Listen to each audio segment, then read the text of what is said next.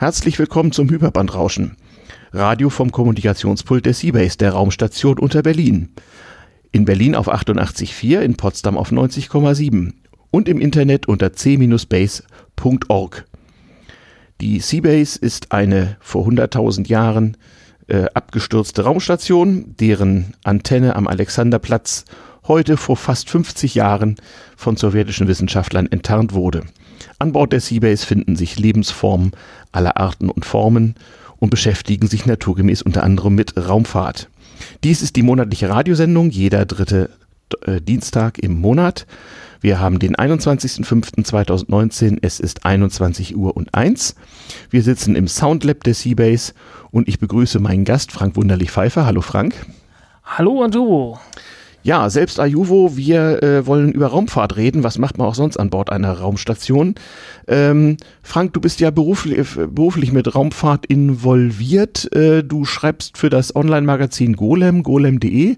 Bist da der Raumfahrtredakteur, richtig? Ich bin nicht der Redakteur, aber der Nerd. Achso, du bist der Raumfahrt-Nerd an Bord. Du lässt redigieren. Genau. Du machst mehr so in Inhalten und so. Genau.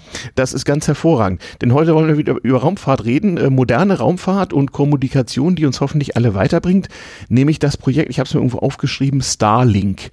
Ähm, ja, diese Sendung kann man übrigens nachhören, wie auch alle anderen Sendungen zum Thema Raumfahrt und anderem Nerdigen und Technischem. Äh, und zwar äh, in unserem Podcast zur Sendung unter hybre.de, hybr.de. Ähm, ja, Starlink, äh, Frank, ähm, was äh, verbirgt sich denn dahinter?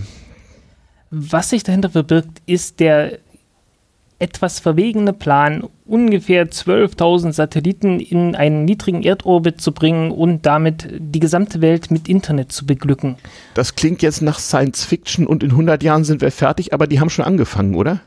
Ähm, sie sind startbereit. Wir haben ja heute den Dienstag und äh, soweit ich weiß, ist der Start am Donnerstag geplant. Äh, mhm. Eigentlich sollte er schon letzte Woche stattfinden, aber da gab es erst Probleme mit Höhenwinden und dann hieß es, ja, über mhm. die Software müssten wir nochmal drüber weggucken. Ja, ja, die Raumfahrt ist immer noch durch die Atmosphäre dieses Planeten behindert. Hoffen wir, dass wir auch dies noch beseitigen können.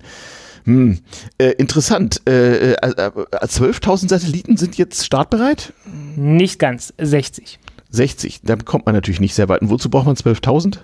Wozu braucht man 12.000, um möglichst die gesamte Erde abzudecken? Und zwar so, dass man von jedem Punkt der Erde jederzeit mehrere Satelliten gleichzeitig sozusagen sehen kann, beziehungsweise ähm, ja. Signale empfangen kann. Ja, ich meine, das kann man ja bei unserem GPS-System, was wir jeden Tag benutzen, auch, so unsere Navigationssysteme. Aber da braucht man irgendwie drei, vier Satelliten und wie viel gibt es insgesamt? 60 auf der Welt, ja, um so, die Welt so rum. Ne? 30 oder irgendwas in der Größenordnung. Ja. Die fliegen aber in hohen Orbits, ne? Die sind in deutlich höheren Orbits, also irgendwie so, ich glaube, 20.000 Kilometer hoch. Oha also schon ziemlich weit weg. Äh, da braucht dann auch schon das Licht nennenswerte Zeit, um da hochzukommen. Ja. Also so eine, ja. so eine halbe zehnte Sekunde ist das Licht dann bis ja. hoch unterwegs und dann auch wieder bis runter äh, und so weiter. Warum sollte jemand 12.000 Satelliten starten wollen, quasi so als Wolke um die Erde rum, in einem niedrigen Orbit? Niedrig heißt wahrscheinlich wie die ISS, die Raumstation, so ein paar hundert Kilometer, ne? Ja, die Größenordnung. Also es sind verschiedene Orbits geplant. Ähm, derzeit redet man von 550 Kilometer. Mhm. Jetzt die, die ersten Satelliten. Ja. Ähm, Im Endausbau sollen dann noch welche dazukommen in einer Höhe von ungefähr 1100, 1200 Kilometer. Okay. Und, äh, Und das sind dann so 4500 ja. insgesamt. Und die letzten 8000 oder so, mhm. die kommen dann in niedriger Orbit so um die 340 Kilometer. Oha, stürzen die nicht dauernd ab dann? Nein, die haben eigene Triebwerke, Oho. um das zu verhindern. Aber gleichzeitig ist das auch gut so, weil das heißt, dass die sich selbst säubern. Ach so, da entsteht kein Weltraumschrott. Genau. Wenn der Treibstoff alle ist, verglühen sie. Genau. Okay, äh, ja, verglühen, haben die irgendwie Atomkraft an Bord oder was ist dann? Nein, Ionentriebwerk oder besser gesagt ähm, Hall-Plasmatriebwerke. Hall-Effekt-Plasmatriebwerke. Darauf kommen wir gleich noch, das klingt alles nach Science Fiction, aber das soll jetzt in den nächsten Jahren sein und die fliegen dann so niedrig, dass man von einem äh, ganz normalen tragbaren Gerät aus mit ihnen Kontakt aufnehmen kann. Was soll man denn damit tun? Nicht wirklich, nein. Nee? Also ähm, es ist ein Gerät, äh, es wird immer gesagt, so groß wie eine mittelgroße Pizzaschachtel. Okay. Also ähm, man hat dann eine, eine Phased Array Antenne, Mhm. was äh, praktisch die fancy Variante einer Satellitenschüssel ist, Mhm. die allerdings aus einem Feld von kleinen Antennen besteht, die äh, elektronisch angesteuert werden und damit sozusagen diese Parabolantenne, die Funktion der Parabolantenne imitieren können. Ja. Und zwar so, dass sie jederzeit äh, umschalten können, um in einen ganz bestimmten Teil des Himmels äh, hineinzublicken, anders als das eine normale äh. Parabolantenne Jetzt könnte. müssen wir den Zuhörern aber verraten, was soll das Ganze? Ich habe verstanden, das sorgt dafür, dass vielleicht doch auch in hinteren Winkeln Brandenburgs nochmal Internet verbreitet wird. Äh, also im Prinzip sollen von diesen Satelliten aus weltweit soll es möglich sein, ähm, ähnlich wie früher mit den Satellitentelefonen weltweit eben äh, Internet per Satellit zu haben und zwar eben nicht mit einer riesen Latenz wegen weit entfernt, sondern so ganz normal. Ja. Ähm, und Up- und Download, ich meine, dann muss man ja auch von der Erde aus an diese Satelliten senden mit einer ziemlichen Sendeleistung. Ähm, Im Moment, wenn man Internet per Satellit hat, hat man ja das Problem, äh, Download super, Upload äh, Mist, demzufolge Internet schlecht. Sie- Kann man ja jeden Seefahrer oder äh, Antarktisforscher oder so fragen. Äh, Ja, man braucht eine relativ gute Bodenstation. Mhm. Ähm, wenn man sich Bodenstationen, es gibt so, es gibt eine andere Konstellation, die ist so in mittelhohen Orbits, ich weiß Mhm. nicht, 8000 Kilometer oder so. Ja. Und da hat man äh, Millionen teure Bodenstationen, die kosten so ein, zwei Millionen Ja. US-Dollar oder so äquivalent, äh, mit äh, paar Meter großen Antennen, die Mhm. dann, äh, ja, ich glaube, ein paar hundert Megabit pro Sekunde oder so liefern. Das ist ja immerhin schon mal besser, als wir in den hinteren Ecken Ja. Deutschlands bisher so haben. Aber Aber nochmal, muss die ich kleinen- zu Hause einen Sender kleinen- haben, um dahin zu senden? Ja. Und der wird auch funktionieren, Wie weil viel die Watt Dinge braucht der? viel. Oh, oh, das weiß ich tatsächlich gar Einige nicht. wenige. Relativ, mein Handy so. relativ wenige. Also die Satelliten selbst haben sowas um die 2 Kilowatt äh, elektrischer Leistung Mhm. Ja. von Solarzellen. Ja. Die Hälfte der Zeit sind sie natürlich im Schatten, soll heißen, äh, viel mehr als ein Kilowatt bleibt da nicht übrig. Mhm. Und die liefern, ich glaube, mit 16 Sendern äh, irgendwie jeweils äh, pro Sender ein Gigabit pro Sekunde, glaube ich. Okay. Also das ist schon relativ ordentlich. Okay. Und damit will also die Firma SpaceX, das ist die von Elon Musk, der ja auch schon äh, andere seltsame Raumfahrtprojekte hatte, unter anderem irgendwie ein Tesla zum Mars schießen oder sowas ähnliches, der, der will damit also ernsthaft Geld verdienen und dann sauteures Internet verkaufen, so an die armen Brandenburger oder wie soll das gehen? Ja, so ungefähr. Ähm, Mhm. die Idee ist halt, äh, dass man, dass man das Internet damit, also es gibt einmal, es gibt praktisch zwei Anwendungsmöglichkeiten. Ja. Die eine ist äh, die, die hochpreisige Variante, Mhm. weil dadurch, dass die Satelliten in sehr niedrigen Orbits sind äh, Mhm. und sofort man das, das Signal auf kurzem Weg sofort da hochkriegt, Ja. kann man tatsächlich schneller Daten übertragen als über Glasfaser. Weil, Ah, weil mit Radio ist man Mhm. halt mit Lichtgeschwindigkeit Mhm. unterwegs Mhm. und in Glasfaser ist die Lichtgeschwindigkeit langsamer. Also man ist Okay. im Vakuum ungefähr 50 Prozent schneller als in Ja. der Glasfaser. Hab, hab, hat mir schon mal einer vorgeführt. Der hatte auf so einer Rolle so ein paar Kilometer Glasfaser und hielt da irgendwie Licht dran und dann kam so, man konnte wirklich zugucken, Sekunden später am anderen Ende auch mal Licht. Also da konnte man die Lichtgeschwindigkeit mal so richtig wahrnehmen. Okay, interessant. Also das ist die hochpreisige Variante. Schnelles Internet überall. Ähm, also, auch, also auch auf Schiffen und Flugzeugen und so. Ich kann also in meinem Flugzeug sitzen und schön surfen und so. Ja, irgendwann dann hoffentlich auch. Ähm, das ist zurzeit auch mit den Satelliten, die jetzt gerade auf der Startrampe stehen, Mhm. noch nicht zu erwarten, weil diese Satelliten sind davon abhängig, dass sie eine, eine Bodenstation haben. Mhm. Also ist irgendwo eine Bodenstation mit Internetanschluss Und haben. von der aus wird dann weiter verteilt. Genau, das ist jetzt die, die aktuelle Variante, weil Mhm. die einfach einfacher ist. Ähm, später werden die Satelliten oder sollen die Satelliten zumindest äh, mit Laserverbindungen ausges ausgestattet Mhm. werden, sodass, sie, sodass man praktisch mit Laser ähm, Kommunikationsverbindung von einem Satelliten zum nächsten aufbauen kann, Mhm. Sodass, die, sodass man praktisch von, von einer Bodenstation zur nächsten, zum nächsten Satelliten, zum nächsten, zum übernächsten Satelliten und so weiter bis zum Ende einfach äh, durch, Ja.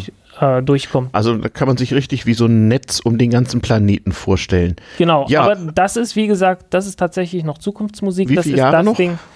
Na, hoffentlich bei der nächsten äh, Satellitengeneration. Äh, Also in das sind, na, beim nächsten Start mehr oder weniger. Das sind jetzt wirklich die ersten Prototypen, einfach bloß Okay, und in wie vielen Jahren testen. äh, ist das, soll das fertig sein um die Das- ganze Erde? Also die ersten Satelliten von der nächsten Generation sollen eigentlich schon dieses Jahr starten. Okay. Also die. Also in die, wenigen die Jahren haben wir Nächstes Jahr, nächstes Jahr soll die, soll die Konstellation soweit grob äh, minimal funktionsfähig sein. Also nächstes so Jahr kann ich mir Satelliten irgendwo in der Uckermark für einen völlig überhöhten Preis richtig schnelles Internet klicken bei SpaceX.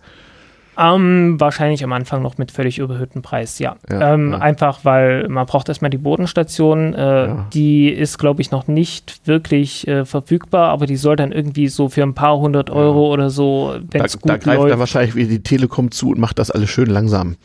muss man abwarten. muss man abwarten.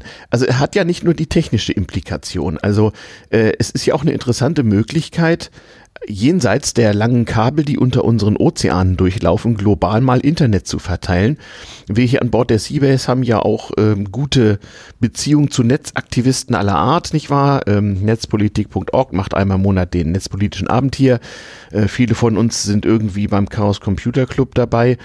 Und interessant an der Sache ist ja einmal, wenn ich das so überlege, die politische äh, Dimension dessen. Du hast dann tatsächlich, wenn man die Variante hat mit dem Empfänger und Sender zu Hause, ein sozusagen staatenunabhängiges Internet da im Weltraum draußen. Ne? Also solange du Was so manchen nicht gefallen wird. Genau, also Leute im Iran oder so, wenn man denen irgendwie den Code gibt, dann können die in Zukunft ähm, ja ähm, ähm, zensurfrei surfen oder wie?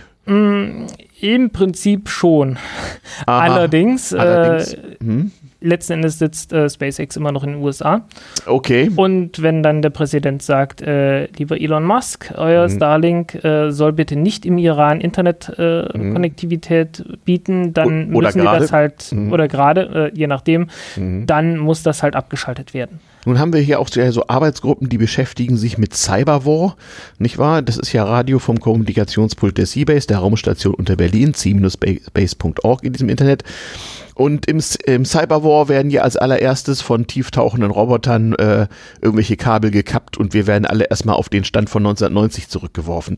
Äh, das geht dann natürlich nicht mehr. Es sei denn, jemand würde anfangen, im Cyberwar, im, im, im richtigen Cyberspace, Satelliten abzuschießen in Massen.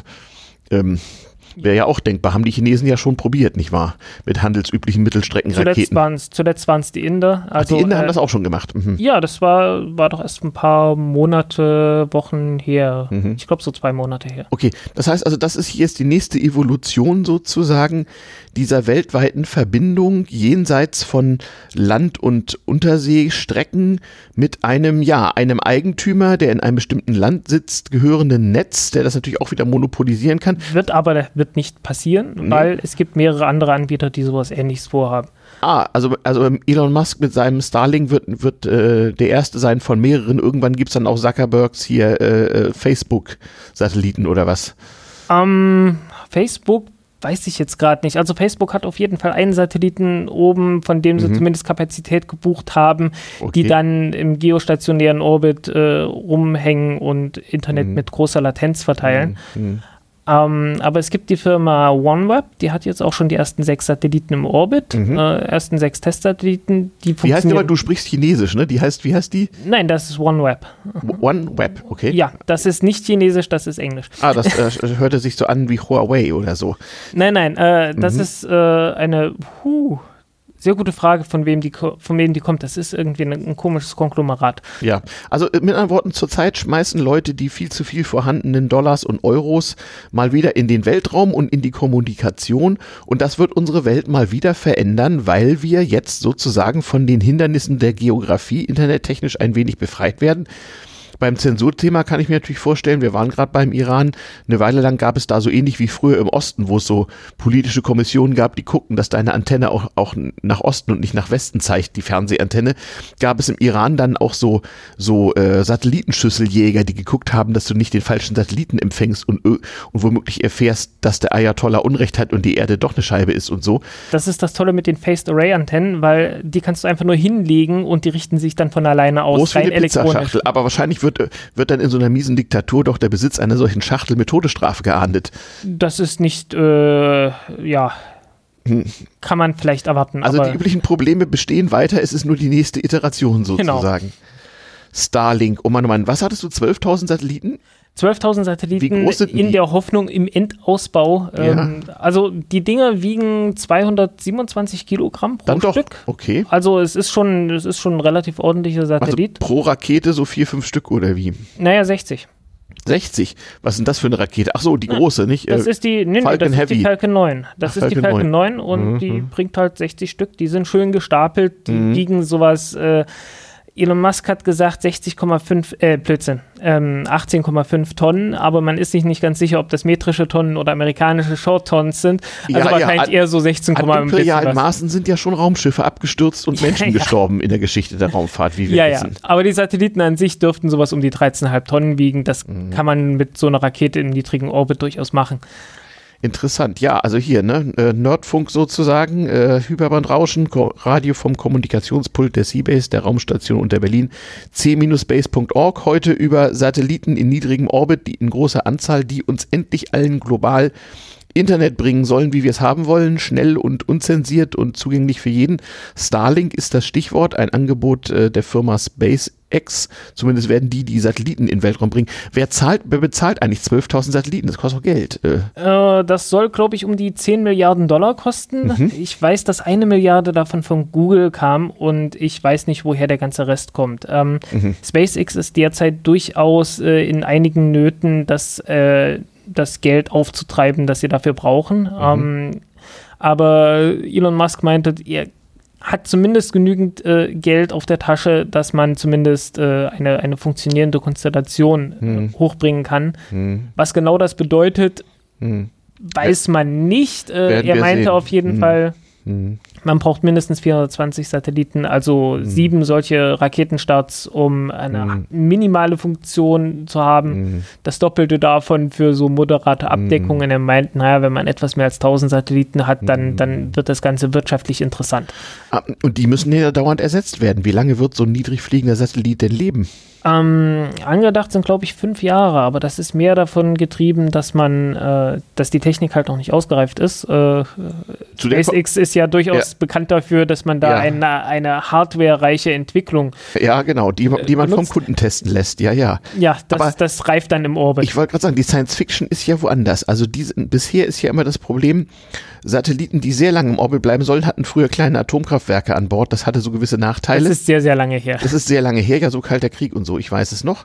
Ähm, und äh, äh, die anderen Satelliten werden betrieben mit, wie heißt der Satellitentreibstoff nochmal gleich? Naja, also betrieben werden sie erstmal prinzipiell vom Strom hier einfach äh, Ja, mit, Solarzellen. Aber der Antrieb, die Antriebsdüsen werden mit, das sind Hall-Effekt, äh, Hall-Effekt-Triebwerke. die, die, ja, die neuen, aber die bisherigen waren doch immer Das waren immer irgendwelches chemisches. Hy. Hydrazin. So, ja, Hydrazin, das dann mit irgendwelchen Katalysatoren Genau. verlegt wird oder irgendwas Und anderes. dann hatte so ein Satellit so lauter rotierende Scheiben an seinen Tentakeln und indem man deren Drehgeschwindigkeit verändert hat, konnte man den Satelliten sozusagen bewegen heute- und steuern. Das ist bis heute üblich. Ja. Äh, was man auch hat, sind äh, kleine Elektromagneten, die Ja. dann äh, praktisch wie eine Kompassnadel funktionieren. ja, Äh, einfach zusammen mit dem Erdmagnetfeld. Solange wie man im niedrigen Erdorbit ist, funktioniert das ganz gut. man braucht ja auch nur kleine Kräfte. Genau. Aber das ist ja jetzt wirklich der Hit. Also äh, nicht nur, dass hier jetzt also quasi mit vielen, vielen kleinen Satelliten ein ähm, äh, ja, unabhängiges globales äh, äh, Internet aus dem Weltraum aufgebaut wird. Äh, Hier wird auch eine völlig neue Antriebstechnik gemacht. Also Nicht wirklich, nein. Na, naja, Ionenantrieb so kennt man ja schon lange. Aber äh, wie, wie hieß das nochmal? Naja, dieser Hall-Effekt, äh, Mhm. es ist eine, eine Spielart des Ionentriebwerks, mehr oder weniger. Hall-Effekt-Ionenantrieb. 12.000 Satelliten mit Hall-Effekt-Ionenantrieb kreisen um die Erde. Was man da, was man da macht, ist praktisch, man ionisiert Gas und äh, fängt das praktisch äh, in, in Magnetfeldern auf, Mhm. in denen das Ganze dann noch aufgeheizt werden kann und dann äh, wird es hinten durch diverse Effekte beschleunigt. Das kann ich jetzt so schnell nicht erklären. Okay, aber ich, ich entnehme dem mit meinen beschränkten Physikkenntnissen, dass der Strom aus den Solarzellen des Satelliten auch dafür gebraucht wird, diesen Antrieb äh, zu bewerkstelligen. Genau. Also letzten Endes sind die solargetrieben, ja? Die sind letzten Endes solargetrieben und das hat den großen Vorteil, dass das Gas, äh, in dem Fall benutzt man Kryptongas, Mhm. äh, Xenon ist etwas üblicher, aber Krypton ist etwas billiger, Mhm. ähm, kann man deutlich höher beschleunigen, als man das mit einem normalen Ah, Triebwerk, aber das normalen heißt, die, die Dinger haben aber einen Tank könnte. und wenn der Tank alle ist, dann dumm. Dann ist dumm, aber der Tank hält halt zehnmal so lang. Ah, also fünf Jahre. Ja, also ist halt jedenfalls, jedenfalls kann man damit äh, zehnmal so viel Geschwindigkeitsunterschied erzeugen, als man das mit einem normalen äh, chemischen Triebwerk machen könnte. Und das reicht auf jeden Fall, ganz problemlos. Also ähm, es ist ja nicht die erste Satellitenkonstellation, die sowas macht. Es gibt ja diese, diese schicken ähm, Satellitentelefone, die aussehen wie Handys der 90er Jahre Du meinst oder so. Iridium und sowas? Genau, Iridium, es Mhm. gibt auch noch Global Star, ich bin mir nicht ganz sicher, ob es Mhm. noch ein paar andere Es gab. gibt noch ein paar andere, ja, ja. Hm.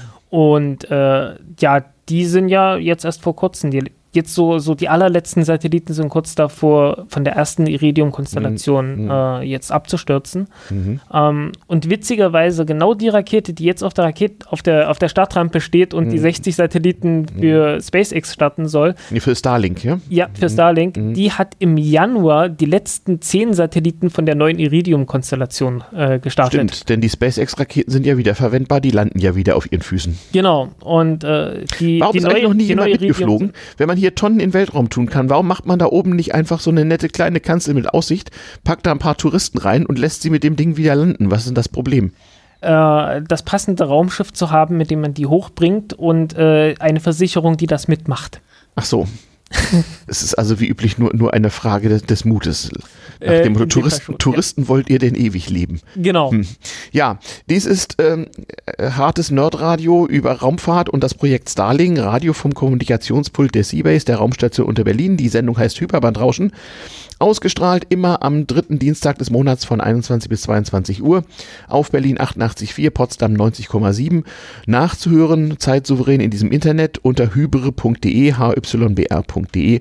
Da gibt's auch ältere interessante Folgen, nicht nur zur Raumfahrt, sondern zu allem anderen, was den gemeinen technischen Nerd so interessiert und was es an Geschichten von unserer abgestürzten Raumstation unter Berlin so zu berichten gibt. Diese befindet sich übrigens ähm, ja unter Berlin ähm, äh, rundherum um die große Antenne auf dem Alexanderplatz und der Eingang ist in der Nähe des S-Bahnhofs Janowitzbrücke. Mehr Angaben in diesem Internet. Ähm, wenn man einfach mal vorbeikommen will, dann tut man das am besten donnerstags abends. Ja, Frank, tolle Sache. Du bist Raumfahrt, äh, nicht Redakteur, sondern Raumfahrtjournalist oder Raumfahrt-Nerd bei Golem. Vollzeit-Nerd. Ja. Genau, Vollzeit-Nerd bei golem.de und dort für Raumfahrt zuständig. Du hast auch einen Raumfahrt-Podcast, der heißt Countdown, ne? Ja. Er heißt genau Countdown Cast oder Countdown, po äh, Countdown Podcast einfach nur. Countdown Podcast. Okay, also überall. Derzeit, derzeit in der Pause, weil mein Mitpodcaster äh, gerade dabei ist, seinen Universitätsabschluss zu machen. Ach, den kenne ich ja auch. Ja, ja, ja, ja, ja. Ja, naja, gut, warum auch nicht? Ach, die Universität, ja, die wollten wir auch vor 50 Jahren schon abschaffen. Naja, ähm, interessant. Ja, Podcast, genau. Dies, dies hier ist richtiges Radio. Wir verpodcasten es aber unter äh, Hyperbandrauschen, also hybre.de. Ähm, Countdown Podcast, ein Podcast zum Thema Raumfahrt allgemein. Gibt es da auch eine Starlink-Folge oder wird es eine geben? Es wird mit Sicherheit eine geben. Ich weiß gar nicht, ob wir schon eine gemacht haben. Mit Sicherheit irgendwann. Kommt mir eine perfide Idee. Bin ja selber Podcaster bei damals TM. Ähm, nimm doch diese Folge so lange. Wir machen ja hier lizenzfrei und so weiter und publiziere sie einfach im Countdown-Podcast. Dann wissen die Leute von Starlink. Das ist durchaus überlegenswert. Ja, ne? Ja. Mal sehen, was dein Mitpodcaster dazu sagt. Also hier nicht in einer Übernahme vom äh, Countdown-Podcast äh, eine Sendung über Raumfahrt vom Kommunikationspult der Seabase der Raumstation unter Berlin, c-base.org. So, also Starlink, 12.000 Satelliten, die meisten davon in sehr niedrigem Orbit, mit neuartigem Antrieb, fünf Jahren Lebensdauer. Internet sozusagen direkt äh, äh, zum User, die Antenne in der Größe einer Pizzaschachtel. Politische und militärische Implikationen, Cyberwar, Zensur, Internetfreiheit.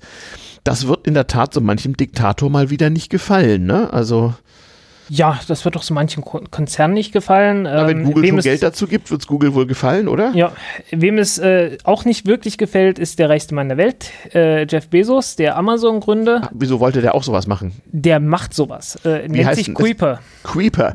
Der- Kuiper. Äh, nach dem Kuiper. Kuiper. Ach, nach dem Kuiper- Kuiper. Ja, ja. Genau. Ich weiß, die Amerikaner sprechen Creeper aus, was gemein ist. Ja, Kuiper, äh, ja. Es ist, äh, Ja, ja.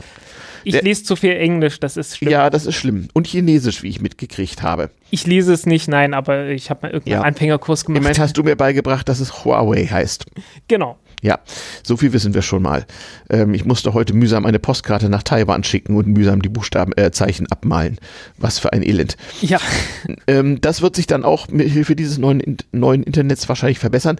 Also das ist jetzt nicht so ein Hilfsinternet, so nach dem Motto wie früher das Satellitentelefon, damit ich überhaupt Telefonie habe oder wie der Antarktisforscher, der da so gerade mal zwei DIN A4 Seiten Text nach Hause schicken kann, sondern ja, so ein paar, so ein paar Kilobit pro Sekunde oder Ja. so, was man halt mit Iridium machen konnte. Ja. Ähm, Ja. Sondern das wird Iridium jetzt Next, richtig schnell, also ne? Iridium Next ist schon besser. Ja. Das ist so Megabit pro Sekunde und wir sind jetzt, wir, wir liegen jetzt tatsächlich so bei Gigabit pro Sekunde. Also ich habe jetzt Gigabit. Internet aus dem Weltraum nächstes Jahr, wie du sagst. Ähm, wenn du Glück hast, die Abdeckung wird noch nicht allzu berauschend sein. Also Brandenburg ist weiterhin ausgeschlossen. Nö, das heißt das nicht. Das, die, die Frage ist halt, ähm, hast du immer genügend Satelliten über dir und wie viele Benutzer können gleichzeitig bedient werden? Und da habe ich mal eine Frage. Also so als äh, nicht äh, technikinteressierter Mensch. Ich fand es ja, als vor so knapp 30 Jahren ähm, flächendeckend Mobiltelefone eingeführt wurden, schon eine enorme Technik, wie man so im Auto durch die Gegend fahren konnte und wenn es dann funktioniert hat, ohne dass man es merkte, sich ähm, das eigene Mobiltelefon von einem Mast zum anderen immer ein- und ausgebucht hat. Das muss ja nun bei so einem Satelliten oder bei vielen Satelliten, die ja nicht stationär sind, sondern die ständig die Erde umkreisen, äh, reibungslos funktionieren. Wenn ich Gigabit Internet habe, brauche ich ja einen super Handshake von einem Satelliten zum nächsten, damit nicht ständig meine, meine Leitung leckt irgendwie. Ja, das äh, wird absolut notwendig sein. Hm. Und äh, du hast halt das große Glück, dass deine Antenne innerhalb von so einer Millisekunde oder was in der Größenordnung mhm. umschalten kann. Okay diese Antennen, sind die dann meine teuerste Investition? Ich stelle mir so eine Pizzaschachtel hin und da ist ein ähm, LAN-Kabel dran? Wahrscheinlich, das dürfte auch, ähm, zumindest am Anfang dürfte das alles noch äh, eine Bodenstation im Sinne sein von äh, ein Handymast oder ja. so. Der, also, dass das Ding halt direkt in ein Handymast reingeht und dass du von dort aus dann dein, ja. dein Internet bekommst. Ja. Oder wenn du halt eine Firma hast, dann stellst du dir das dahin, dann hat halt die Firma Internet. Oder Immerhin. was in der Größenordnung. Ja, das ist ja für manchen Brandenburger Betrieb auch schon gut. Ne? Hm. Ja, ähm, aber irgendwann wie erschwinglich das dann ist, ist ja. eine zweite Frage. Über ja. Geld spricht man da noch nicht so richtig ja. viel. Ich habe da auch noch nicht allzu viel gehört. Mhm. Ähm, derzeit sind die Preise, also wenn man so einen geostationären Satelliten hat, mhm. äh, um das kostendeckend zu haben, braucht man für ein Megabit pro Sekunde sowas um die 40 Dollar pro Monat. Mhm. Naja, ein Mbit ist ein bisschen, das ist das, was wir früher am Anfang von DSL hatten. So, ne? genau, ne? wenn man dann mhm. Gigabit haben will, äh, dann wird das schon schwieriger, dann, mhm. dann hat man schon fünfstellige Beträge. Oha. Aber es gibt ernsthafte Befürchtungen jetzt in der Wirtschaft, dass äh, die Preise dadurch, dass das halt, äh, also Kuiper und mhm. äh, Starlink und OneWeb und äh, Konkurrenzprodukte halt. Diverse mhm. andere auch noch äh, mhm. halt so viel Konkurrenz dem Ganzen bereiten könnten, dass das mhm. äh, mhm. schwierig wird. Und man merkt auch, man merkt auch ja. wirklich, dass die, dass die Starts dieser geostationären Satelliten jetzt äh, enorm abgenommen haben in den mhm. letzten Jahren. Also jetzt insbesondere dieses Jahr ist es deutlich weniger geworden. Nochmal zur Erklärung, geostationärer Satellit ist einer, der in etwa 36.000 Kilometer Entfernung äh, so um die Erde kreist, dass er immer genau über einem Punkt steht.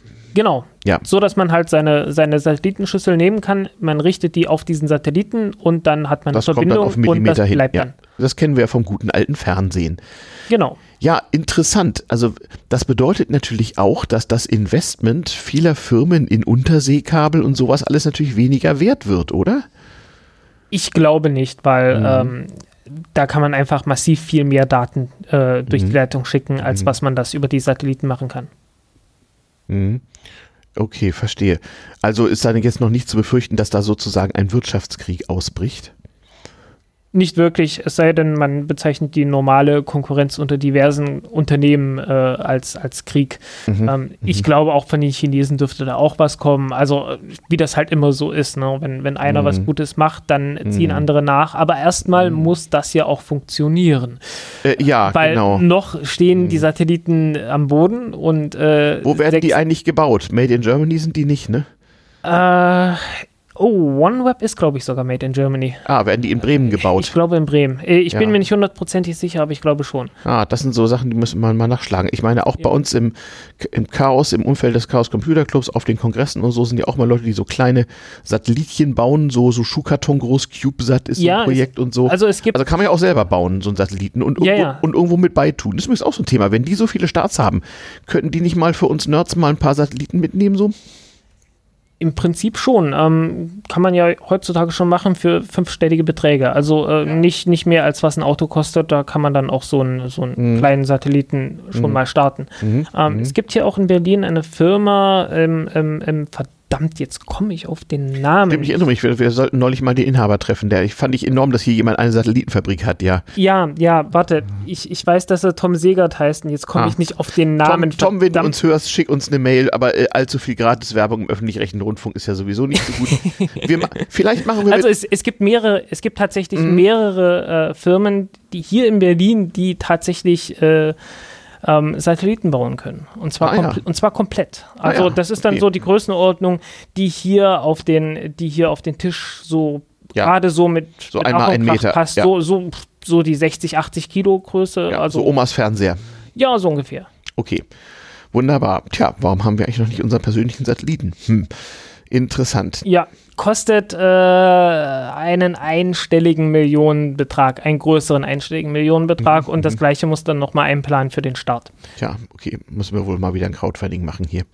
Interessant, ja, unsere Sendung ist schon wieder halb vorbei. Also äh, ich spreche hier im Hyperbandrauschen der Radiosendung vom Kommunikationspult der Seabase, c-base.org, äh, der Raumstation unter Berlin, äh, jeden dritten Dienstag im Monat von 21 bis 22 Uhr auf Berlin 88.4, Potsdam 90,7 mit Frank Wunderlich Pfeiffer vom Internetportal Golem, golem.de. Äh, Frank ist dort Raumfahrt, Nerd und Schreiberling und äh, wir sprechen über Starlink und ähnliche Satellitensysteme, die uns schon in den kommenden ein, zwei Jahren, so wird gesagt, nennenswertes Internet aus dem Weltraum bringen wird und darüber, dass das nicht nur äh, die hinteren Ecken Brandenburgs mit Zivilisation ausleuchten könnte, sondern dass auch äh, Politik, äh, Zensurbestrebungen und auch der mögliche Cyberwar, wir haben Cyber gesagt, irgendwie dadurch beeinflusst werden könnte. Ja, wir haben das, auch, ja? das ist nicht nur theoretisch so. Nee, also, nee. Äh, ähm, die Iridium-Satelliten, die es ja mhm. schon gab. Das waren ja die mit dem Satellitentelefonsystem von vor 20 Jahren so ungefähr, ne? Ja, so Ende der 90er Jahre. Was ist mit denen? Äh, die Firma ist erstmal prompt pleite gegangen. Genau, und dann kreisten die da so rum und jemand hat sie gekauft. Ne? Genau, jemand hat sie gekauft und im Prinzip ist der einzige Grund, warum das irgendwann mal irgendwie wirtschaftlich wurde, äh, dass sich das US-Militär da eingekauft hat und gesagt hat, ähm, unsere Soldaten brauchen dringend Internettelefonie, weil wir hängen hier in Afghanistan rum mhm. und im Irak und sonst wo und ja. haben keine Möglichkeit nach Hause zu telefonieren und äh, das bräuchten wir dann mal komisch. Also ich weiß, dass äh, äh, so die Bundeswehrsoldaten in Mali und auch der Franzmann TM, der da auch irgendwie durch die Wüste hirscht, dass die das über einen Satelliten machen, den man extra zu dem Zweck da positioniert hat. Die gibt es auch, aber die sind, die sind wirklich hoffnungslos überlastet, okay. wenn du da unten so ein paar 10.000 oder 100.000 Soldaten rumkreuzen. Na gut, aber die brauchen doch Netflix nur einmal runterladen, also. Ja, das schon, aber. Und man äh, hat doch auf YouTube jede Menge Handyvideos aus dem Krieg. Man kann ja mittlerweile als Hobby so Kriegs, Kriegsreporter per YouTube irgendwie betreiben, so man die richtigen Kanäle weiß und nachguckt, bevor man sie löscht. Ähm. Ja, aber wenn man so gewisse Ansprüche hat an Verschlüsselung und so weiter, ja, gut. Dann, dann braucht man schon etwas mehr und äh, mhm. die Iridium-Satelliten konnten das tatsächlich bieten und dadurch. Und äh, Starlink äh, wird es auch können. Das weiß ich nicht, aber mhm. das hat mit Sicherheit eine Relevanz. Naja, ich meine, wir Nerds, besonders die im Chaos-Umfeld, legen ja auch immer Wert darauf, dass wir Leuten in miesen Diktaturen helfen, ähm, amtliches Internet zu haben, wo sie bestimmen, was sie sehen dürfen. Und da wäre es natürlich sehr wichtig, wenn man so dem äh, iranischen Sittenkontrolleur sagen kann, ja, hier ist irgendwelche Up- und Download auf meine äh, Pizzaschachtel, aber was das ist, weiß ich auch nicht. Ähm, äh, das müsste ja doch zu gewährleisten sein in dem Fall. Hm. Ja, möglich. Ähm, es gibt dann Projekte wie O3B, äh, Other 3 Billion, die anderen 3 Milliarden, die nicht mit Internet versorgt sind. So viel sind es noch auf der Welt. ähm, angeblich, ich weiß es nicht. Oder ist es wieder eine Werbefuzzi-Aussage? Das o ist so eine, O3B, ja. Genau das. Die sollen mit Starlink jetzt auch Internet haben. Nein, nein, die, die mhm. haben eine eigene Satellitenkonstellation aufgebaut mit so mittelhohen Orbits, wo man so, so mittelschlechten Ping hat. Mhm. Und ähm, ja, äh, äh, relativ teure Bodenstationen hat. Also sie sind etwas größer als eine Pizzaschachtel und äh, kosten entsprechend ein paar Millionen oder so. Mhm. Ähm, äh, wie das Ganze dann in, in armen Ländern ankommt, ist dann eine zweite Frage. Okay. Okay.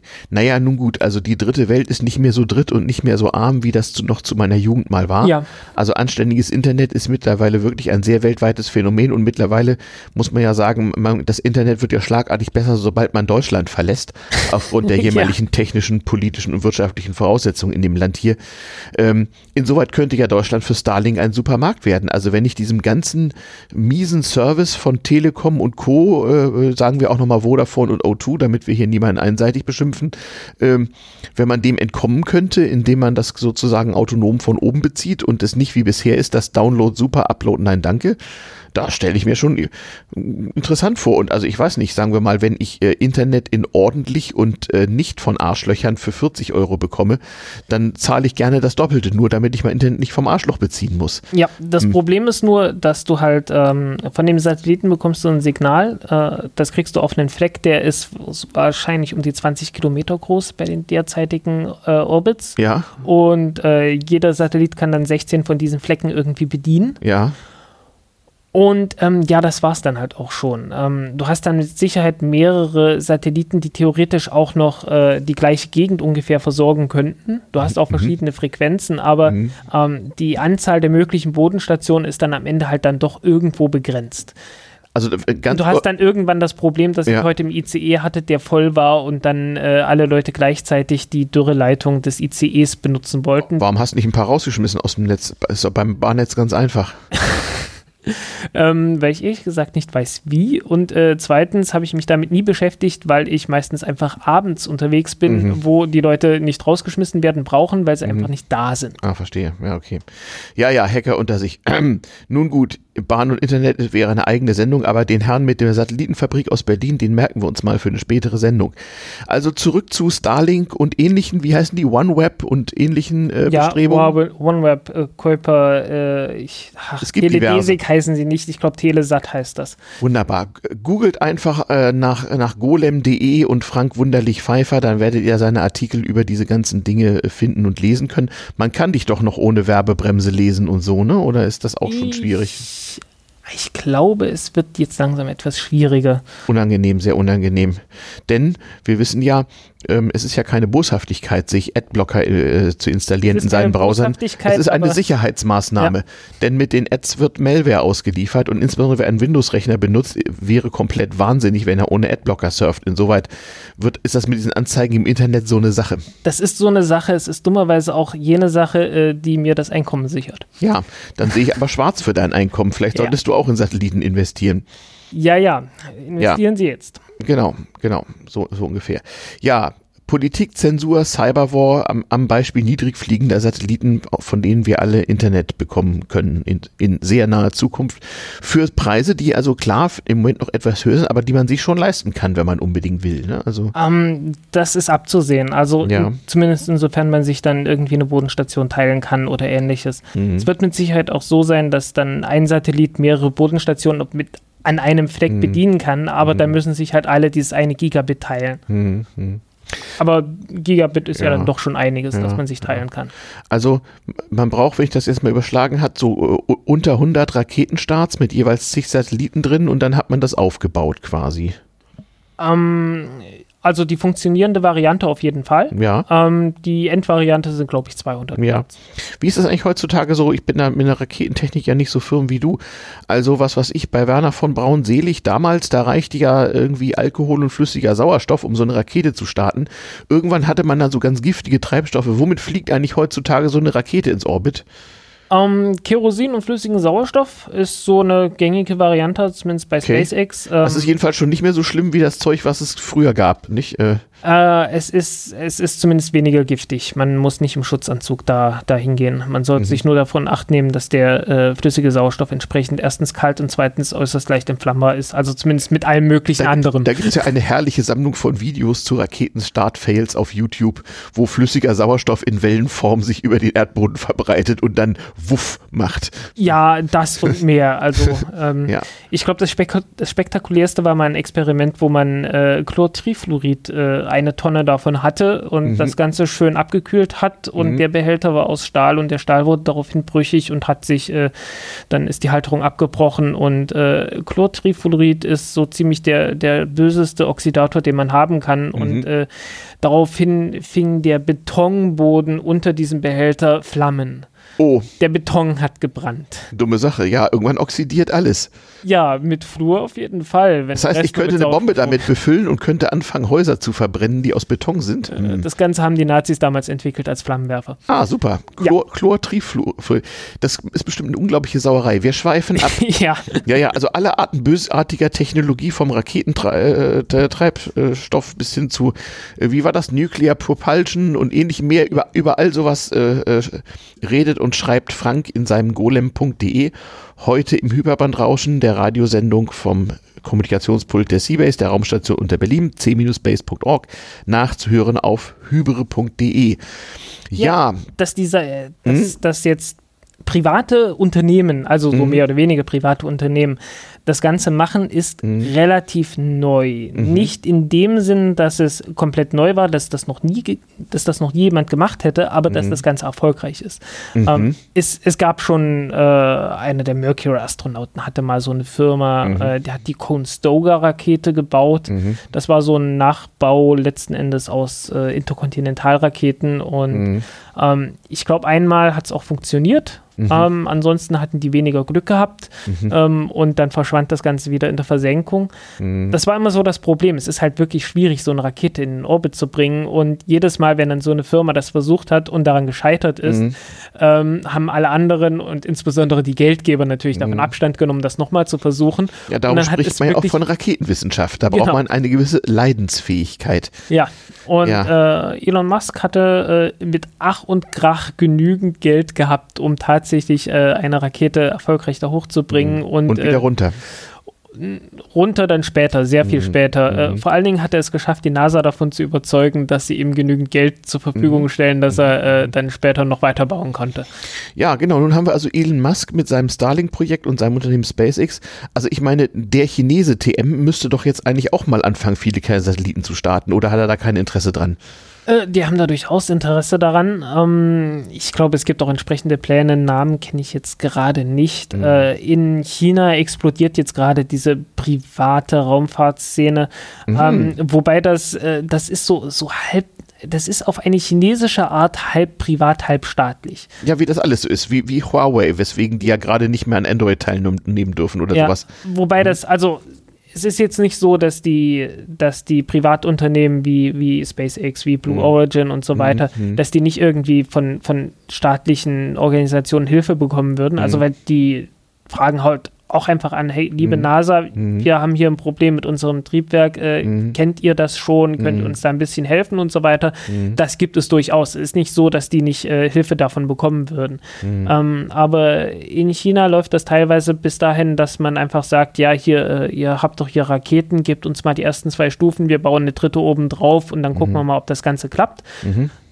Das äh, gibt's. Äh, bis jetzt hat es noch nicht geklappt. Okay. Und äh, es ist durchaus auch so, dass die einfach bloß ein eigenes Triebwerk entwickeln und dann sagen, ähm, ihr habt doch hier für eure langen Marschraketen mhm. äh, irgendwelche Treibstofftanks, gebt doch mal ein paar davon aus der Produktion zu uns mhm. und dann können wir die benutzen. Das ist an sich auch gar nicht mal blöd, wie ich mhm. finde. Mhm, mhm.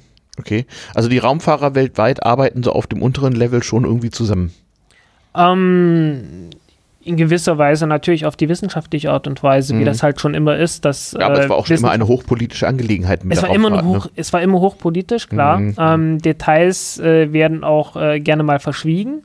Ähm, mhm. Manchmal wird es auch einfach nicht geglaubt. Es werden ja auch ganze, es werden ja auch ganze Raketenstarts verschwiegen, nicht? Ähm. Um, ähm, also die Orbitalen nicht. Um, ähm, es gibt wirklich ein, ein, ein Abkommen, das sagt, dass man jeden orbitalen Startversuch mhm. äh, 24 Stunden vor dem Start ankündigen muss. Aha.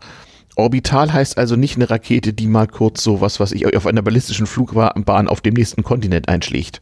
Ähm, das zum Beispiel nicht und also mindestens einmal um die Erde rum. Ah, das witzigerweise, ist orbital. Okay. Witzigerweise äh, ist das Space Shuttle, sieht das deswegen so aus, wie es, wie es dann ausgesehen hat, mhm. weil äh, die Anforderung war, es sollte eine nicht orbitale Mission äh, fliegen können und dabei einen Satelliten aussetzen können. Soll okay. heißen, äh, so einmal knapp um die Erde rum, mhm. dabei einen aussetzen und wieder zurück, so dass man es nicht ankündigen braucht. Sehr das hat man nie gemacht. Sehr, sehr praktisch. Also mein Traum ist ja noch, also man muss dazu wissen, ähm, ähm, so wir Leute im Umfeld des Chaos Computer Clubs, wir machen ja Veranstaltungen und stellen immer eine große Rakete auf, so als äh, Symbol sozusagen äh, unseres äh, Zukunfts- und Technikglaubens. Und ähm, ich hoffe ja, dass ich in meiner Restlebenszeit es irgendwie noch erlebe, dass diese Rakete mit riesigem Getöse einfach mal abhebt. Äh, weißt du eigentlich, ist das eigentlich illegal in Deutschland, einfach mal eine Rakete zu starten? Ist es, weil, Mist. weil äh, irgendwann äh, gab es ja mal diesen, äh, diesen Hype, dass man Raketenpost macht. Ah. Und äh, da ist mal ein Start wirklich äh, böse schiefgegangen mit irgendwie zwei, drei Toten oder so. Und äh, dann hieß es, äh, das ist doch grober Unfug. Und dann wird das, äh, seitdem äh, ist das einfach nicht mehr Stimmt, erlaubt. Raketenpost war so zu Anfang der Luftpost in 20er Jahren, war so ein Ding, ne? Ja, Ich, irgendwie ich, so. ich schieße eine Rakete von Hamburg nach München mit, mit einem Postsack drin, so. Ja, ich, ich weiß nicht mehr, wann genau das Mhm. war, ob das in den 30er Jahren war oder irgendwann Ja, in den irg- irgendwann dann so- 60er so Jahren. Irgendwann, Mhm. irgendwann gab es diesen, diesen Mhm. einen Vorfall und seitdem warum ist, ist Schluss. Warum nicht? Auch kranke Ideen werden gern mal ausprobiert und verwirklicht. Ja, hm, andererseits, naja, wie war das äh, für das Herbeiführen einer Nuklearexplosion in Deutschland? Gibt es irgendwie drei Jahre Knast oder so? Von daher kann das mit einem Raketenstart ja nicht sehr viel schlimmer sein. Äh, Fun Fact: äh, Mhm. Atomare Explosionen gibt es in verschiedenen Größenordnungen, von Knallfrosch angefangen. Ah, okay. naja, nun gut. Aber ne, ich finde es einen der witzigsten Paragraphen im Strafgesetzbuch. Leider weiß ich die Nummer gerade nicht. Herbeiführen einer Nuklearexplosion. Äh, ko- gibt, gibt, wird mit drei Jahren Knast bestraft, finde ich irgendwie lustig.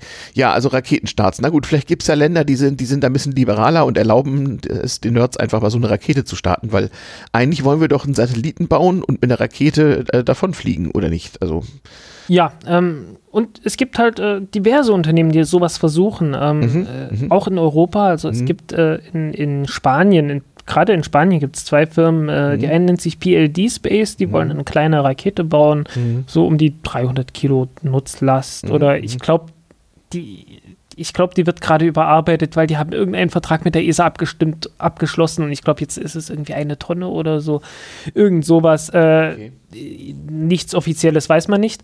wie das Ähm, immer so ist, ja. Ja, ja. Und es gibt noch eine andere, die nennt sich äh, Zero to Infinity. Und die, die haben was ganz Spezielles vor. Die wollen mit einem Ballon in die Stratosphäre fliegen und von dort aus eine Rakete starten. Ah, Dreistufige Rakete. Ähm, ich hatte mich mal mit dem CEO von denen unterhalten. Äh, das, das war eine sehr witzige Geschichte. Da waren wir gerade äh, in, in Bremen gewesen auf dem äh, Internationalen Astronautischen Kongress. das hört dem, sich gut an. ich glaube, dem 67. oder so. Den gibt es seit den Ja. 50er Jahren. Okay, Äh, sehr gut. deswegen daher ja auch. Mhm. Also astronautischer Kongress. Ich glaube, Astronautik ist jetzt kein sehr aktuelles Wort mehr. Ja, aber ist doch schön. Ja, ähm, äh, sehr witzig. Und äh, ich stand da bei irgendeinem Stand fachsimpelnd vor einem Plakat und Mhm. irgendwie kamen wir dann ins Gespräch und es stellte sich raus, dass der Typ nicht äh, Werden diese, doch Ba- etwas wichtiger werden diese war. Ballons bemannt sein? Ähm, die mit der Rakete nicht, aber Schade. die, äh, die Firma äh, hat durchaus vor, auch eine, eine Kapsel für äh, Passagiere da mitzubringen, sodass man dann halt die Welt aus 40 Kilometer Höhe oder 20, 30 Ich wollte gerade so sagen, das ist doch selbst für ältere Menschen wie mich nochmal attraktiv irgendwie. Ja, äh, da gab es auch in den USA eine, aber ich glaube, ich habe da nichts allzu viel Gutes in Sachen Sicherheit gehört. Ach, das ist das Übliche. Ja, ja. Astronauten wollt ihr denn ewig leben? Also wenn, Ja, ja. wenn wir alles, was gefährlich ist, immer sein gelassen hätten oder alles, was gerade im Moment noch illegal ist, nicht gemacht hätten, dann wäre ja nichts vorangegangen. Mein Gott. Ra Übrigens, äh, Raumfahrt ist ja auch Pioniergeist, ne? Genau wie das Nerdtum und überhaupt und das Chaos. Ja, Ja. erzähl.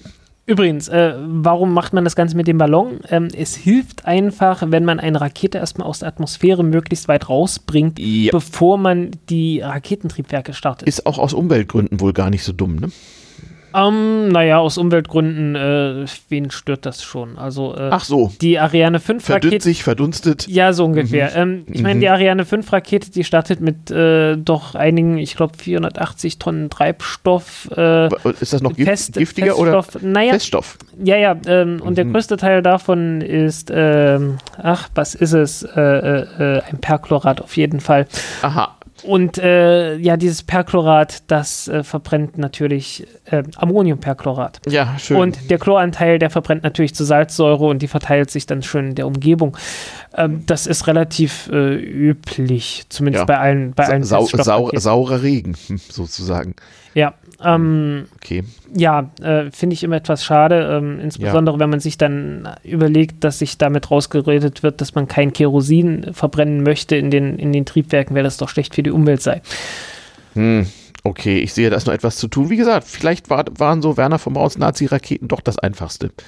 Ähm, das einfachste hatten aber nicht genügend. Naja, Alkohol ist im Prinzip einfach bloß ein Kohlenwasserstoff, aber mhm. einer, wo schon ein bisschen Sauerstoff drin ist, so heißen der ist schon ein bisschen angesenkt. Mhm, mh, äh, der ist schon ein bisschen verbrannt, so heißen der hat nicht mehr so viel Energie. Das heißt, man müsste eigentlich mehr so, so, so Ethan oder so nehmen. Ja, Methan ist jetzt gerade äh, so, so. Methanraketen. Methan ist, ist das, was gerade äh, in aller Munde sozusagen ist. Also sowohl, Space, hm. sowohl SpaceX als auch äh, da entstehen Origin. ja gigantische also, Mengen CO2, wenn man diese Rakete startet startet. Nö, gar nicht mal so Nö. sehr. Also die, die Mengen halten sich doch in engen Grenzen, weil mhm. äh, es sind immer noch sehr wenige. Okay. Nicht zu vergessen. Also, ähm, ich meine, auch so eine, also so eine Soyuz-Rakete, ja. die hat sowas um die 100 Tonnen, 100 Tonnen Kerosin, glaube ich, nicht mal. Mhm. Mhm. Also das ist deutlich weniger, als was so ein Flugzeug hat. Ich wusste gar nicht, dass so eine Soyuz-Rakete mit handelsüblichen Kerosin fliegt. Ich hatte immer noch vor Augen, dass da irgendwie giftigste Substanzen in, in farbigen Qualmwolken äh, in die Umgebung entlassen Na, werden. das sind andere. Also die Proton-Rakete zum Beispiel, die hat sowas. Das ist dann nicht mehr schön. Okay, ist das eine Feststoffrakete oder Nee, die, das, da, das, ist, das läuft noch mit äh, Hydrazin. Und, I. Ja, aber Hydrazin ist ja allein schon so giftig, dass die Leute, die damit in Berührung kommen, anschließend dran sind. Hm. Ja, so ungefähr. Ähm, ja. Deswegen deswegen dann auch eine Giftgasrakete sozusagen. Deswegen dann auch immer Umgang mit Schutzanzügen mhm. und äh, das hat man auch in allen möglichen Satelliten doch drin, weil äh, ja, da hat es ja auch einen Grund, weil er so hochenergetisch ist, energiedicht, nicht? Nee, gar nicht mal, gar nicht mal so. Ähm, mhm. Der ist einfach nur gut lagerbar. Der bleibt flüssig, ah, äh, auch ja. bei sehr niedrigen und bei relativ hohen Temperaturen. Ist das aus dem Kalten Krieg so, weil man damit dann, ah nee, im Kalten Krieg hatte man Feststoffraketen, nicht? So. Äh. Ähm, das war in der, also Feststoffraketen sind etwas moderner. Ja. Ein ganz klein wenig moderner, aber es kam alles so in den 60er Jahren. Ja. Äh, wer sich da wirklich mal reinlesen will. Ja. Es gibt ein schönes Buch, das nennt sich Ignition mit, äh, mhm. mit Ausrufezeichen dahinter. Ignition, Ausrufezeichen, das klingt nach einem sehr optimistischen Buch. oh ja, das ist ein sehr, sehr tolles Buch von äh, einem Autor, dessen Namen ich vergessen habe, aber er schreibt sehr, sehr toll. Ja. Ähm, weil der war einfach live dabei damals, als, als die ganzen Treibstoffe entwickelt wurden. Ah, ein Raketenwissenschaftler ja. eben. Und vor allen Dingen, das Buch ist wieder erschienen. Also das war wirklich äh, lange, lange Zeit seit den 70er Jahren irgendwie vergriffen mhm. und das ist jetzt wirklich äh, seit diesem Jahr überhaupt wieder okay. aufgetaucht. Okay, die Schattenredaktion wird den Link nachliefern. Wir werden ihn in den Podcast tun. Der Podcast zur Sendung äh, ist zu finden unter hybre.de hybr.de, Abkürzung für Hyperbandrauschen. Das ist die Radiosendung vom Kommunikationspult der Seabase, der Raumstation unter Berlin. Zu finden am S-Bahnhof Janowitzbrücke oder in diesem Internet unter c-base.org. Hyperbandrauschen gibt es jeden dritten Dienstag im Monat von 21 bis 22 Uhr. In Berlin auf 88,4, in Potsdam auf 90,7 oder eben zum Nachhören auf hybre.de. Ich sitze hier mit Frank Wunderlich-Pfeiffer vom golem.de ähm, und wir unterhalten uns über Raumfahrt, was auch das Fachgebiet äh, von Frank ist, selbst Ayuvo von der Seabase. Ähm, ja, tolle Sache eigentlich so. Das bedeutet, den, wir haben jetzt noch so, so, so, ein paar Minuten Zeit. Der technische Fortschritt äh, leise und mit relativ wenig Nachrichten bei allen Aufgeregtheiten geht erstaunlich weiter und nützt uns auch direkt was. Also wer in einer Gegend Deutschlands wohnt mit sehr schlechtem Internet, hat eventuell demnächst Alternativen. Soweit denn die Politik da mitmacht und die nötigen Monopolisten und äh, Regulierungsbehörden und so weiter. Aber wenn ich mir wirklich irgendwo so, was was ich bei, bei, beim Elektron Elektronik-Großmarkt so eine Pizzaschachtel kaufen kann, ins Fenster legen und zum Satellitenfunken, da brauche ich ja eigentlich niemanden, der mir irgendwas genehmigt, oder? Naja, du brauchst mindestens die FCC oder ähnliche, also das glaube ich die amerikanische. Ja, also, du brauchst direkt TP heißen glaube ich bei uns nicht. Ja, also du, du hm. brauchst jedenfalls irgendwelche Regulierungsbehörden, die hm. das Spektrum verwalten, mhm. ähm, weil wenn jetzt jeder wild anfängt auf allen möglichen Frequenzen zu funken, dann hast du irgendwann nur noch einen, einen Funksalat mhm. und äh, das ist dann wie bei einer schlechten Party, wo man nicht, wo man sich gegenseitig nicht mehr verstehen kann und das wäre ja blöd. Okay, verstehe, verstehe, verstehe. Hm. So, so. Aber da gibt es dann entsprechende internationale Abkommen und äh, ja. das wird dann sehr gut verteilt eigentlich. Mhm. Ähm, mhm, mhm. Ob es da immer mit rechten Dingen im Hintergrund zugeht, sein weiter. Das war früher auch nicht so. Also ich betreibe ja nebenbei so einen alten Technikgeschichts- und Kulturgeschichtspodcast, der heißt damals TM. Und da gibt es auch Sendungen so über Rundfunk damals und unter anderem ging es da auch mal um Wellenkonferenzen und auch ja. da, wie hochpolitisch das eigentlich war. Äh, nicht, also die Tatsache, dass wir in Deutschland so mit das schlechteste Internet überhaupt haben, ist natürlich auch eine politische Frage, überhaupt gar keine Frage. Das, das sind halt die Folgen von Strukturentscheidungen, die irgendwann mal in der Politik gefällt worden sind. Ja, Dabei, insoweit, da fällt mir ja, gerade ein, ja, ähm, die, ersten, die ersten Piratensatelliten hat es auch schon gegeben. Ah, also Piratenrundfunk habe ich selbst in meiner Jugend betrieben. Also Piratensatelliten, super. Ich ja. wollte ja auch immer mal so vom, vom, vom Chaos Communication Camp eine Rakete starten, aber man lässt mich ja nicht. Ja, ähm, da ging es eigentlich bloß darum, dass man äh, vier sehr, sehr kleine Satelliten gebaut hatte, ja. die so klein waren, dass man sie vom Boden aus mit dem Radar nicht mehr sicher verfolgen konnte. Und dann? Äh, dann hat man einfach das Problem, dass da irgendwo Satelliten rumfliegen, die im Prinzip halt Schrott sind ja. oder also Schrott sein könnten, der mit irgendwas kollidieren könnte und man weiß nicht wo genau und das ist blöd. Und die hatten auch keine Genehmigung dafür, waren aber trotzdem auf der Rakete und deswegen gab es dann ziemlich viel Ärger. Und von welchem Staat aus haben Sie das Ding äh, gestartet? Das ist von Indien gewesen. Ah ja. Indien betreibt ein, ein doch sehr ordentliches äh, Raumfahrtprogramm. Ja, ja das regelmäßig startet und relativ zuverlässig vor allen Dingen startet, mhm. auch wenn das, äh, wenn davon jemand so richtig Notiz nimmt. Vielleicht will man das ja auch manchmal gar nicht.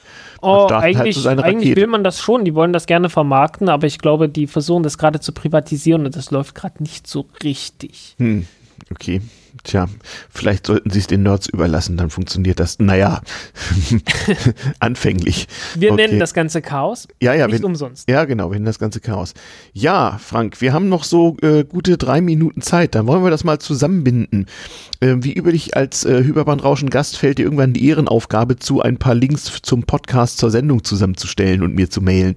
Hast ein paar Tage Zeit dafür, aber du, du kennst dich ja so gut aus mit hier äh, Satellitenfabrikanten in Berlin, haben wir darüber gesprochen Starlink haben wir darüber gesprochen, ein Buch namens Ignition, dessen Autor du noch raussuchen möchtest, damit unsere Hörer auch was davon haben. Das ist ja eine Sendung mit Service, nicht wahr? Ja, ähm, ja hervorragend.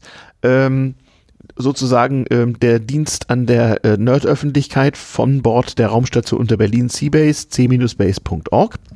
Ja, eigentlich ist das Ganze ein ziemlich faszinierendes Thema in Anbetracht dessen, dass ich damals 2006 rum oder so damit angefangen habe, mhm. nachdem ich festgestellt habe, dass sich in der Raumfahrt eigentlich gar nichts mehr tut. Hm.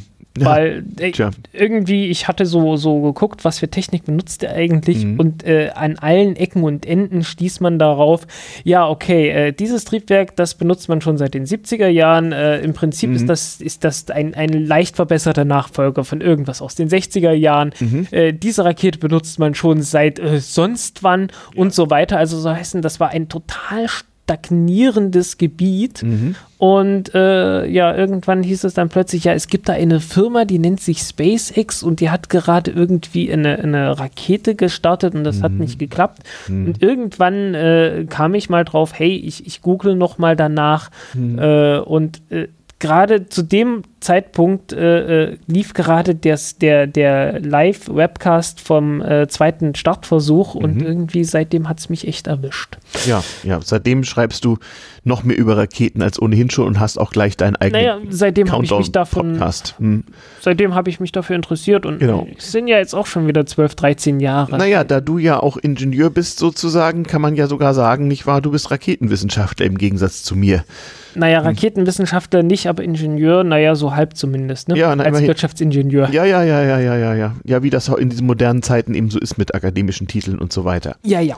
Ja, das war eine lange Talksendung ähm, äh, von äh, gleich 57 Minuten. Ähm, ich hoffe, es hat euch gefallen, auch ohne jede Menge Space-Musik dazu. Gleich kommt noch ein bisschen Outro. Bleibt uns gewogen. Kommt gern mal vorbei an Bord der Seabase in der Rungestraße 20, S-Bahnhof Janowitzbrücke, am besten Donnerstagabends. Ähm, und hört fleißig Hyperbandrauschen, Radio vom Kommunikationspult der Seabase. Jeden dritten Dienstag im Monat von 21 bis 22 Uhr in Berlin auf 88,4, in Potsdam auf 90,7 und zum zeitsouveränen Nachhören auf hybre.hybr.de. Immer ein paar Tage nach der Radiosendung gibt es dann den Podcast mit ein paar interessanten Links dabei. Ja, es verabschieden sich der Frank. Danke, Frank. Ja, nicht? Gern geschehen. Jederzeit ja, wieder. Genau, wird auf jeden Fall passieren. mein, äh, mein Name ist Ayuvo von der Seabase und ich verabschiede mich ebenfalls. Äh, mit dem Outro des Hyperbandrauschens und wir hören uns wieder in einem Monat. Vielen herzlichen Dank. Tschüss.